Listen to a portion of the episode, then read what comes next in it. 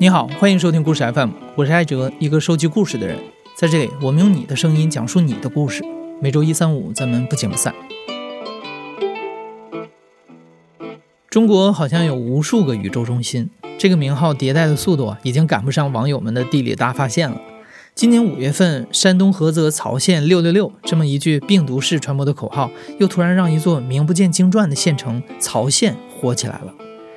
互联网的造梗速度惊人，一时间什么北上广曹，什么宁要曹县一张床，不要北京一套房的段子，那是铺天盖地。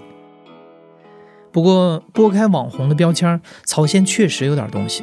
全国三分之一的汉服是在这里制作完成的，当地出口的桐木棺材占到了日本市场九成的份额。曹县这座一千七百年前商汤的都城，借着互联网时代的东风，异军突起了。一时间，无数关于这个县城的报道、视频在互联网四处涌现。独特的口音喊出了山东菏泽曹县六六六的口号。连日来，有关于曹县的凡尔赛文学刷屏了各大社交媒体。曹县上榜两场。来吧，我的小宝贝，曹县欢迎你的到来。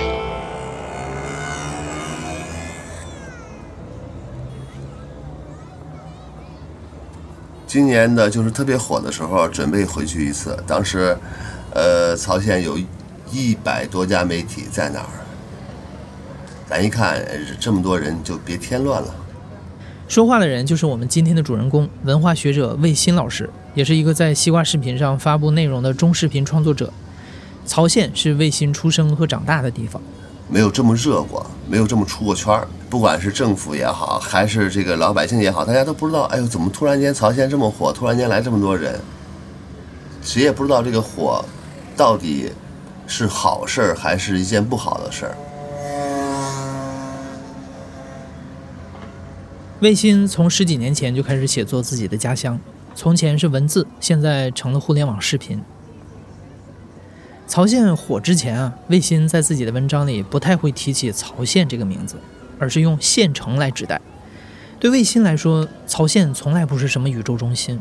它就是一座位于鲁西南的中国三千座县城当中非常普通的一个，几条大街，几家工厂，县城生活像土地一样凝固不动，又和节气一样周而复始。正是这种代表性，使得曹县成为县城的一个缩影。而魏新有关曹县的记忆，恰恰也是很多中国人关于过去、关于家乡共同的回忆。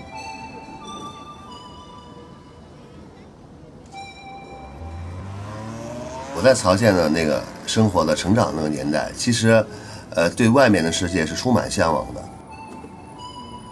曹县县城其实就那么几条街，一条大街，一条后街，然后几个路口、车站，就这样。我小时候一开始还没有火车，没有见过火车，第一次见火车还是在菏泽。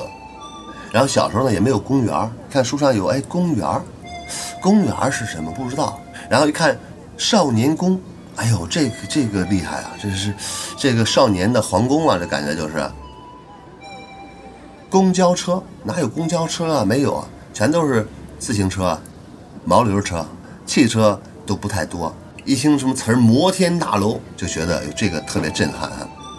因为曹县，你觉得在八九十年代的时候，你感觉它整个县城的面貌基本上没有变化，基本上没有变化，它的变化只是每年更旧了一点。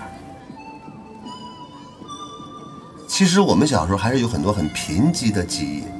正好我是七八年出生，七八年出生，我叫魏新的原因也是因为，正好家里也有了新家，然后有了新房子，然后就赶上十一届三中全会，就觉得这个国家要有新的变化，所以说呢，才叫这个新的这个名字。而正好你看，我从一九七八年十二月就三中全会召开那个月开始出生。然后这些年呢，正好是我们这国家迅速发展的一个过程，从特别窘迫、没有钱的记忆，然后到这国家物质极物质极大丰富，然后呢，发生了翻天覆地的变化。我们正好经历了这一切，曹县这个县城也正好经历了这一切。如果说曹县有什么特别的话，那就是人口特别多。即使是在八十年代，在这个才不到两千平方千米的土地上，就有一百七十万人口，是山东人口的第一大县。你想想，八十年代那可是计划生育政策实施最严格的时候。曹县当年啊，计划生育抓得特别严，就是到家里边去罚款，然后呢，这超生游击队这这个领着孩子跑了，领着怀孕的这个媳妇跑了，在这种情况下，曹县的独生子女，像七零后、八零后都非常少，冒着被罚款的危险，冒着被开除公职的危险。我隔壁邻居当年已经有了两两个孩子还是三个孩子了，儿女都有，还想要有一个孩子。然后后来有一段时间，突然发现这个女的消失了，这个男的每天呢就蓬头垢面的上班，然后都以为他媳妇跟人跑了还是怎么回事。过了好多年，他这个孩子出现了，我们都以为这女的是不是肯定是藏哪儿去生这孩子了？没有，一直在家里，邻居们谁也见不着，没见过。孩子小时候得了病，都是偷偷拉到菏泽的医院去看。没有任何人知道他这是超生了一个孩子。曹县人口多，国营的工厂也多，在卫新成长的八十年代，正是大力宣传咱们工人有力量的时代。工厂的待遇、工资都是极好的，甚至比机关工资都高。卫新就是在工厂的家属院里长大的，也拥有了一份非常有年代感的童年记忆。其实有很多伙伴都是从工厂的家属院长大的。我们的家属院不大，然后也就是有二三十户人吧。但是有些小孩就从小一块儿在那儿玩。各个工厂对孩子来说其实就是一个游乐园，就是曹县的一个又一个的主题公园。你比方小时候去偷皮筋儿，去橡胶厂偷皮筋儿。橡胶厂是曹县最好的工厂之一，是国营的。然后呢？混进橡胶厂之后，其实呢就是那些橡胶皮的这个下脚料，那个保安也不是随便让小孩都能进去捡的啊，有时候蒙混过去，然后偷皮筋儿回来跳皮筋儿，你靠什么跳呢？就靠这个跳皮筋儿。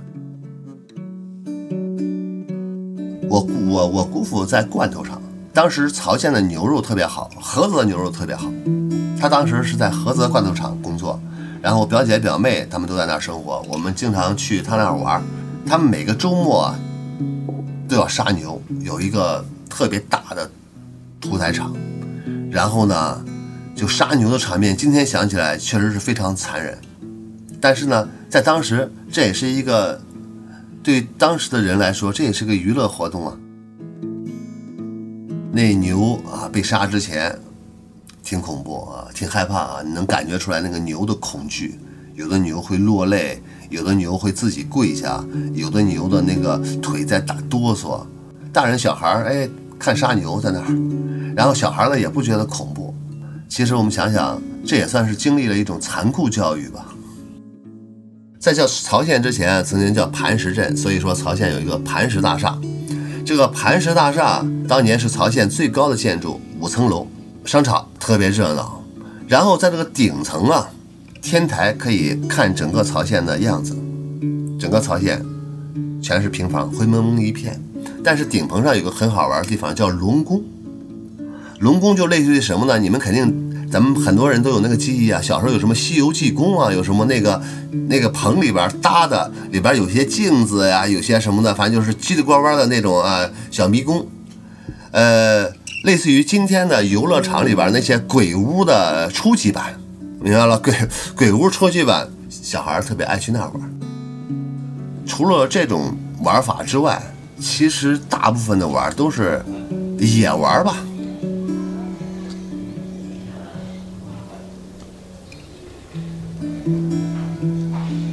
八九十年代，在改革开放的热潮下，许多新兴事物涌入中国，这种变化也带给了像曹县这样的小县城新的生命力，成了那一代人最早的文艺熏陶。说起那段时间的生活，魏新还历历在目。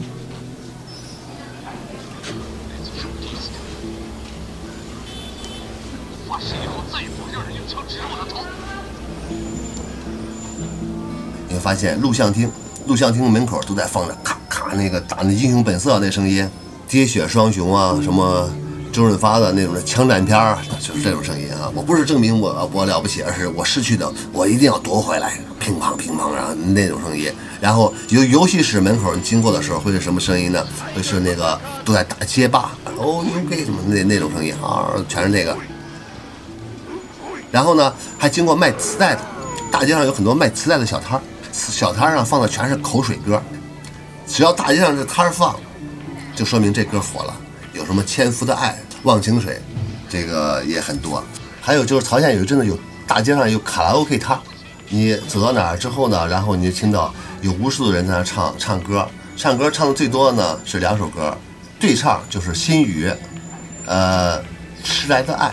后来突然有一天，这卡拉 OK 摊上有人唱黄家驹，黄家驹是这个县城可能最早的沾点摇滚的声音。然后还有一些吆喝的声音，比方说卖这个花生米，我们的管花生米叫洛神豆，嗯，洛神豆，洛神豆，焦咸洛神豆，洛神豆，焦咸就酥焦咸洛神豆。还还有一段时间，满大街卖那个毛鸡蛋，就是还没孵出来。五香毛鸡蛋一块钱四个，五香毛鸡蛋一块钱四个，全是就是这种声音。尤其是我一放学，然后从我们学校往旁边一走，旁边就是全是卖曹县各种小吃的。今天也是曹县各种的小吃，基本上都集中在那个路口，所以一出门就闻见各种各样的烧牛肉味儿啊，这个羊肉剁子味儿啊，然后呃羊杂碎味儿啊，然后各种小吃的味道，特别馋。我有个同学特别馋，馋到什么程度呢？特别想吃那羊杂碎，没钱，就跟另外一个同学说：“哥们儿，我这个自行车五块钱卖给你。”那哥们儿说：“行啊，这五块钱买一自行车，虽然破点儿，行，就五块钱卖给他了。拿那五块钱去买羊杂碎，咔咔咔咔，那烧饼就着，咔吃完了。吃完回家，他爸问他：“你自行车呢？”五块钱卖给我同学了。五块钱卖给同学了，他爸妈很生气啊！这这个就卖哪个同学了？找到人家家之后，发现人家家把那自行车呀。又擦又换零件的，弄得焕然一新，特高兴，说这孩子会做生意啊！五块钱买一自行车回家，一看这样找回来了，哎呀，又添点钱，添点修车的钱，哎呀，把车子推走了。对，这孩子虽然挨了顿打，但是这五块钱这个吃了这个美食啊也值了。就说那种诱惑是非常非常强大的，因为今天我们没没办法想象，就是小时候对那种美食的呃美味的渴望。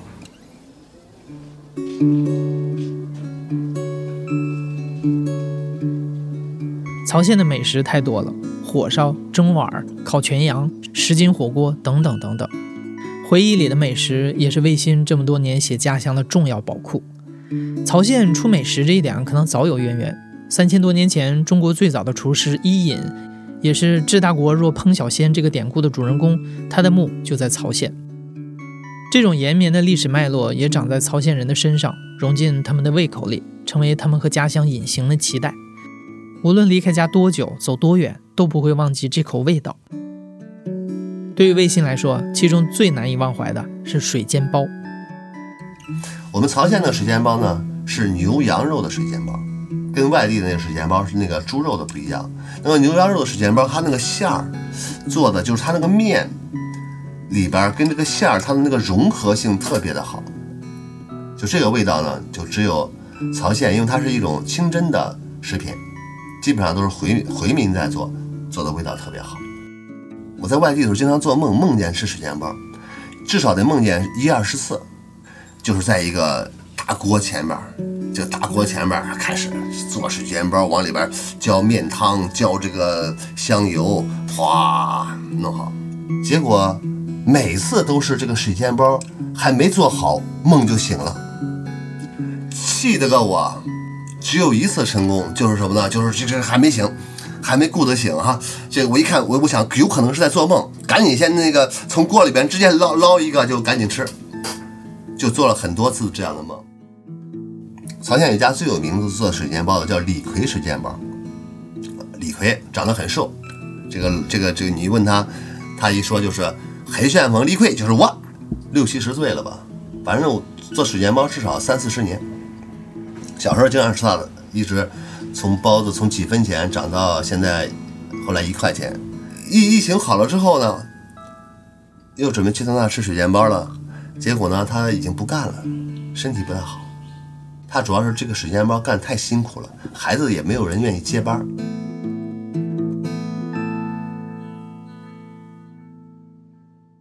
县城是一个熟人社会，好像所有人都认识所有人，而曹县人又生性好客、热情，彼此打交道更加直接。这种性格渗透在县城生活的方方面面。比方说，我们吃饭在这个桌上，然后旁边那个桌上也是有熟人，看到我们这桌吃饭。如果是在济南啊，山东就是这个礼仪之邦嘛，可能那桌熟人过来敬个酒。在曹县就是送箱啤酒过去，然后或者是送俩菜，这边送完酒呢，那边呢，哎，送两盒烟回来。这个吃饭是这样的，你叫哪个朋友吃饭啊？我原来印象特别深刻的，现在也是叫哪个朋友来吃饭。这个朋友呢，要不然就带着酒来，要不呢就带着烟来。带点烟呢都是很潇洒的，四盒烟或者两盒烟往桌上咔很潇洒的一扔。每次回曹县，我要是喝多了酒啊，回到酒店一摸兜，兜里多的时候都有七八盒烟。有人和人打交道都是这样的。在我小时候印象当中，打老虎，曹县有个很特别的一个地方，大人在街上碰上面，那时候我们是小孩吧，一打招呼都是拿钱了吗？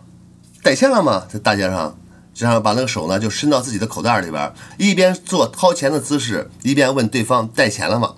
那感觉就是好像你要是没带钱，我就把钱掏出来给你花，其实自己兜里也没钱。但是有一种这个特别亲切、特别这个特别向上的那种精神。当然，你要说没带钱，哎呦，那我也不多，可能，那个也不一定有啊。现在谁还问你缺不缺钱花呀？除非是那个电信诈骗。那个时候他是花钱吗？很热情。然后呢，看到领着小孩儿，那时候看电影，跟着爸妈不是塞钱，往你兜里边塞花生、塞瓜子儿、塞糖，一塞塞的那兜。看完电影，包场电影嘛，那单位。都是同事一块看，看完电影是兜里边全是花生、瓜子、糖，就跟现在喝完一场酒兜里全是烟一样。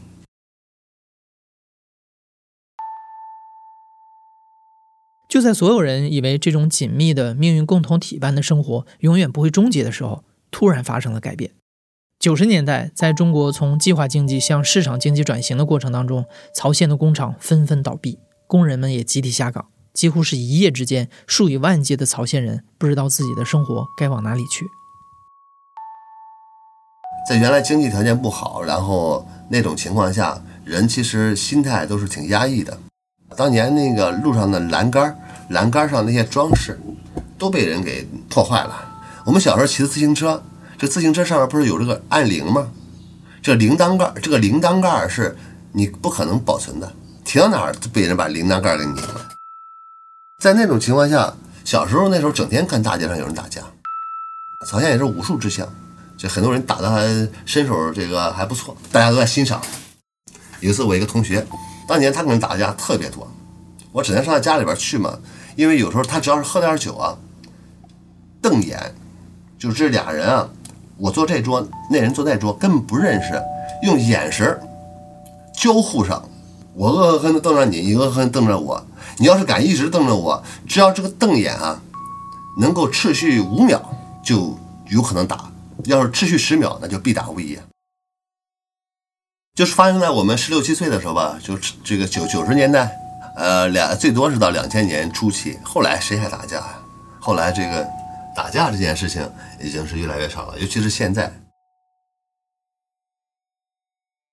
有人在困顿中蹉跎生命，有的人在不断的想法子。利用曹县人独特的生活智慧闯出去。我们那个地方人太多了，这个地方承载不了这么多人，所以说呢，大家都往外出去寻找机会。一旦出来之后，都会珍惜每一个机会，都会觉得一定要把这个机会给利用好，然后呢转换好。所以说，曹县人做事情是非常非常认真的，有他的态度。所以今天电商的崛起也好，是吧？还有这个什么也好，就跟这都是有关系的。我们就这些资源，曹县人呢有他的狡黠，这也是他们生存的智慧。早年间，大概在两千年左右吧，这个我有一个朋友在曹县准备开一个广告公司，到济南来学习啊，济南来学习这个三 D 动画的制作，想派两个人来学习。但是济南人来学习，你来学习行啊？这个公司就说了，你得买我们这套设备。其实这套设备呢是要淘汰的设备，在济南已经要淘汰了。卖到曹县去，这个电脑就是那种设备肯定是越来越不值钱啊，他就很痛快的答应了。然后这个公司的老板去曹县去考察，曹县的这个老板呢就盛情接待，晚上十一点钟才到曹县，就在酒店等到十一点，然后吃饭非常盛情，然后也带了那么点儿狂野和粗野，杀王八喝血酒，那想现在想想那酒都没法喝，把这王八血啊这个滴到酒里边，那仗义啊那种感觉，让你觉得真是盛情难却。然后你就对他就一百个放心，你就是对他不放心，你要是想让他先交设备的一部分钱，你都不好意思开这个口。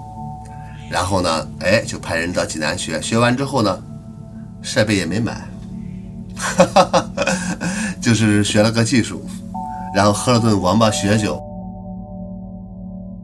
不是，这不是生存的智慧，这是生存的狡黠，或者说这是没有办法的办法。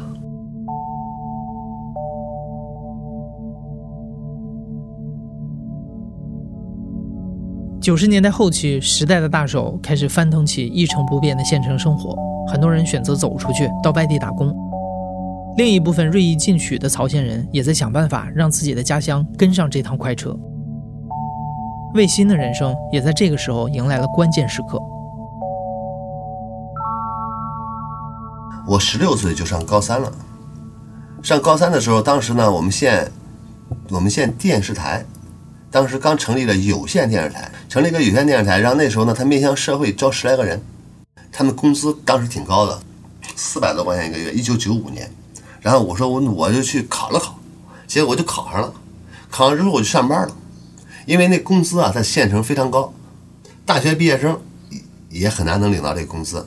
而且当时有线电视台福利特别好，过年啊、过节发福利，那广告费抵的酒啊什么的，那个吃的各种东西，就是弄一三轮车，街上雇一三轮车，人力三轮车，然后全拉这个福利回家。你看这个特别棒。在日新月异的九十年代末，还有什么比电视台更瞩目的工作？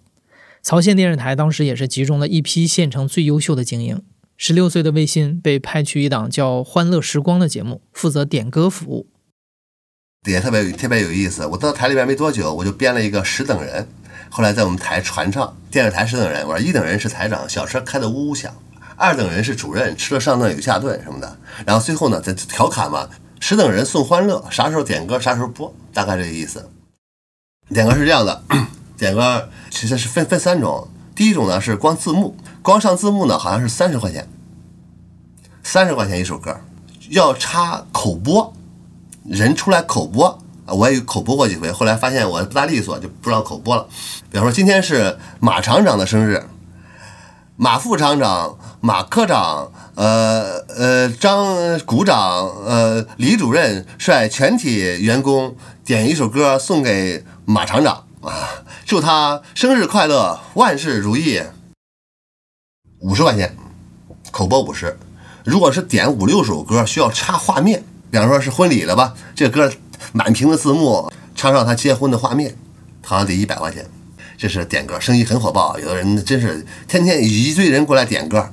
这个有一次我一点，了一看，哎，这是我曾经挺喜欢的一个女孩，结婚了，人家来点的歌。哎，我说我这个送个口播。送没送我忘了，好了，但是这事挺有意思啊。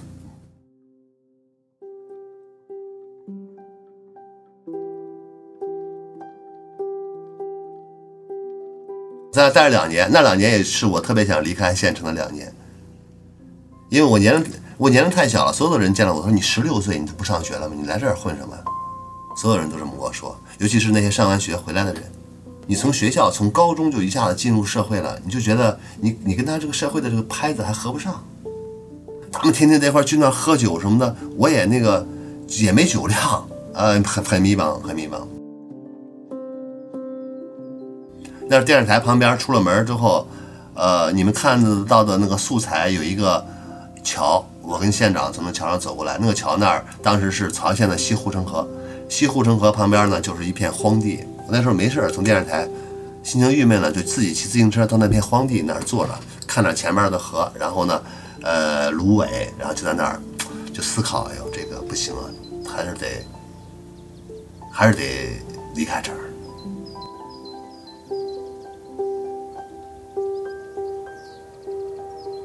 在县城，理想一不小心就会成为别人的笑谈。魏新想做摇滚，想当作家，可这些理想和这片拥挤一成不变的土地格格不入。当时在曹县，像他这样想走出去又害怕走出去的青年不在少数。而在更广阔的尺度上，这也是那一代的小镇青年共同的命运。顾长卫有个电影《立春》啊，《立春》里边的那个王彩玲，王彩玲，像那种满怀梦想的人，在曹县是很多的。因为尤其是作为一个文艺青年，其实你作为一个一个文艺青年，在曹县如果是生存生活的话，是非常难的。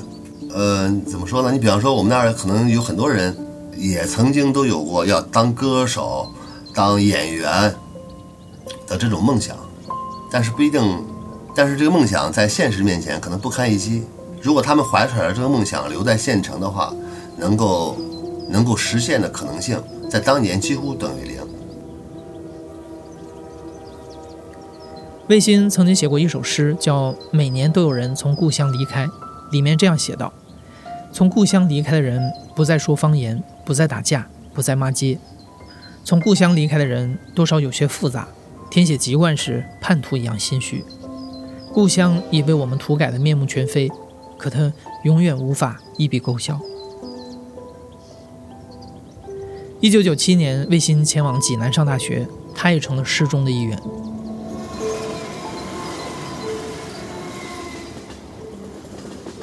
后来的二十多年里，卫星时不时会回家乡看一看。每次回乡，这座县城都有着肉眼可见的新变化：大街拓宽了，以前连自行车都过不去的小巷拆了，绿化升级了，工厂、学校拔高了。慢慢的，不借助导航，卫星已经找不到自己想要去的地方了。这种变化在最近的十年更为明显。随着互联网电商的崛起，曹县也借着时代的机遇不断进化。给当地传统手工艺带来新的商机。二零二零年淘宝百强县名单当中，曹县位列全国第二，仅次于义乌。这些变化，魏新都看在眼里。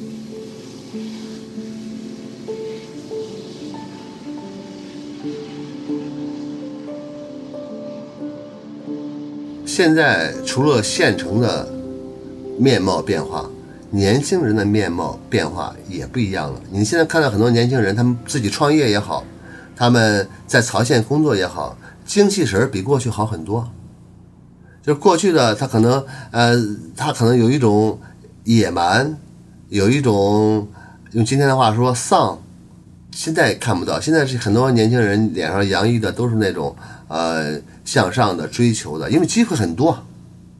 你现在，你比你比方说这个那天吃饭的有我表弟，他从西藏从北京回来，一开始怎么也不回来，我硬把他拽到曹县来。我说你在曹县发展很好，拽回来之后，现在做一快递点儿，负责这一片的快递，人家就不出来了，因为在济南都找不到这样的工作，也挺舒服，收入不少，在家里边老婆孩子热炕头，这不挺好吗？是吧？他有很多的机会。你像电商，真的就给快递点儿都带来了很多的机遇。每到这个呃节日的时候，那演出服咔咔往外发，需要特别多的快递点儿，他们忙的呀，那真是这个哎都是商机。所以说，在曹县这个地方，也许是因为它原来没有那么多的开发，所以现在它的还可以有很多的机会存在着，它还没有完全的固化，他们还都很有希望。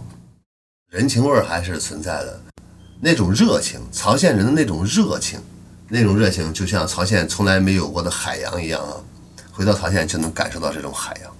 曹县在这种变化当中，我们为曹县感到骄傲，但是呢，有些记忆确实是跟之前不一样了。所以每次回到曹县的时候，也是想找找当时的记忆。如愿成为作家的魏鑫，这么多年一直在写曹县。他写曹县的民俗、曹县的吃、曹县的人，他想用自己的方法把家乡的记忆保留下来。曹县火了以后，今年九月初，魏新受邀西瓜视频又回了一趟曹县。这次的返乡之旅，他有一个心愿，就是想回自己的母校曹县一中看一看。本来有到我的母校曹县一中去拍摄，我提前联系了我当年认识的一个老师，那时候熟悉那些老师啊。大部分都已经不在学校了，退休的退休，然后有的去政府做公务员，啊，我高中的班主任就已经去政府做公务员了。我联系到原来的我们的团委书记，我上学的时候，他现在是学校的书记吧。他说我可以带你去老校，咱们老校啊，只有那个当年的大礼堂还保留着，还有一棵呃老树还保留着。然后我就觉得特别好，提前两天的时候还在联系了这个事儿，特别好。后来等到我们马上到了曹县，马上就要拍的时候，我给他打电话，他说我那个不能陪你了，你找别的老师。你说你还跟哪个老师熟？后来我想想，我没有熟的老师了。就当年我教我的老师，我想想我们班主任、语文老师哦，呃，不在学校了。数学老师退休了，英语老师退休了。后来我想想，就教我那些老师基本上都不在学校了。我已经没有办法找到一个特别熟悉的老师跟我一块儿去逛逛当年的校园了。后来他觉得可能是反复的，呃。这样特别不好意思，然后他就说了实情，他父亲去世了，他在家里，在在处理后事，然后我就就感觉到有一种这个命运无常的一种感觉，呃，过得太快了。当时的时候，他那时候在学校的时候也很年轻，在也很年轻，而且我们那个时候还有很多年轻的老师一块儿。在我们的校园，现在可能有更年轻的老师，但是现在竟然想起我的这个高中，我的高中已经找不到一个特别熟悉的老师了，这点儿就比较感慨。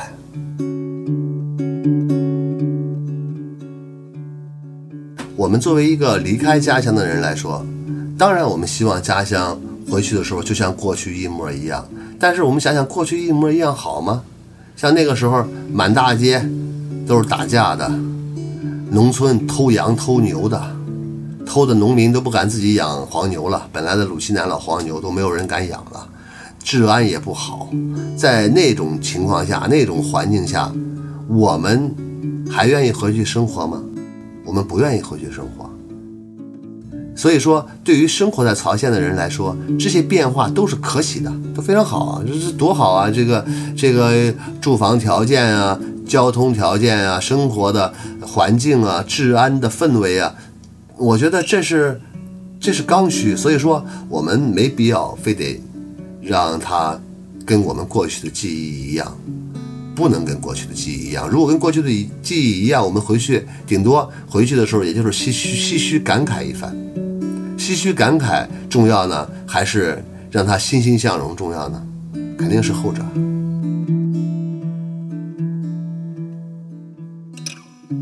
微信说，他特别认同王朔在小说《动物凶猛》开头的一句话：“我特别羡慕那些来自乡村的人，在他们的记忆里，总有一个回味无穷的故乡，尽管这故乡可能是个贫困、凋敝、毫无诗意的僻壤，只要他们乐意，便可尽情的遐想。”对于魏新来说，曹县就是这样一个地方，它有很多秘密，有很多回忆，有很多故事。不管它变还是没变，只要它还在，就可以安放所有的记忆。对于千千万万个像卫星一样离开家乡的我们来说，家乡不就是这样一个地方吗？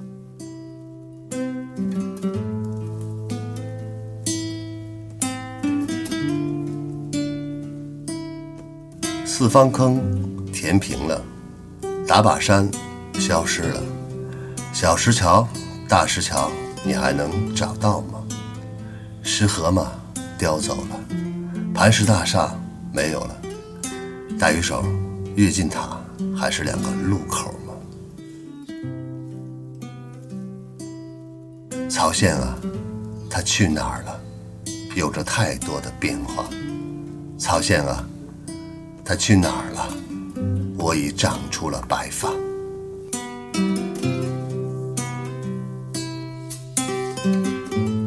节目的最后预告一下，卫星联合西瓜视频拍摄的回乡视频已经上线了。如果你感兴趣曹县现在的发展和更多卫星个人的故事，可以去西瓜视频搜索“卫星”收看。你现在正在收听的是亲历者自述的声音节目《故事 FM》，我是主播艾哲。本期节目由野捕制作，声音设计桑泉、彭涵。感谢你的收听，咱们下期再见。曹县啊，他去哪儿了？有着太多的。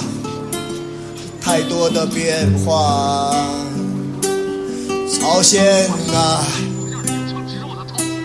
去哪儿了？我已长出了，长出了白发。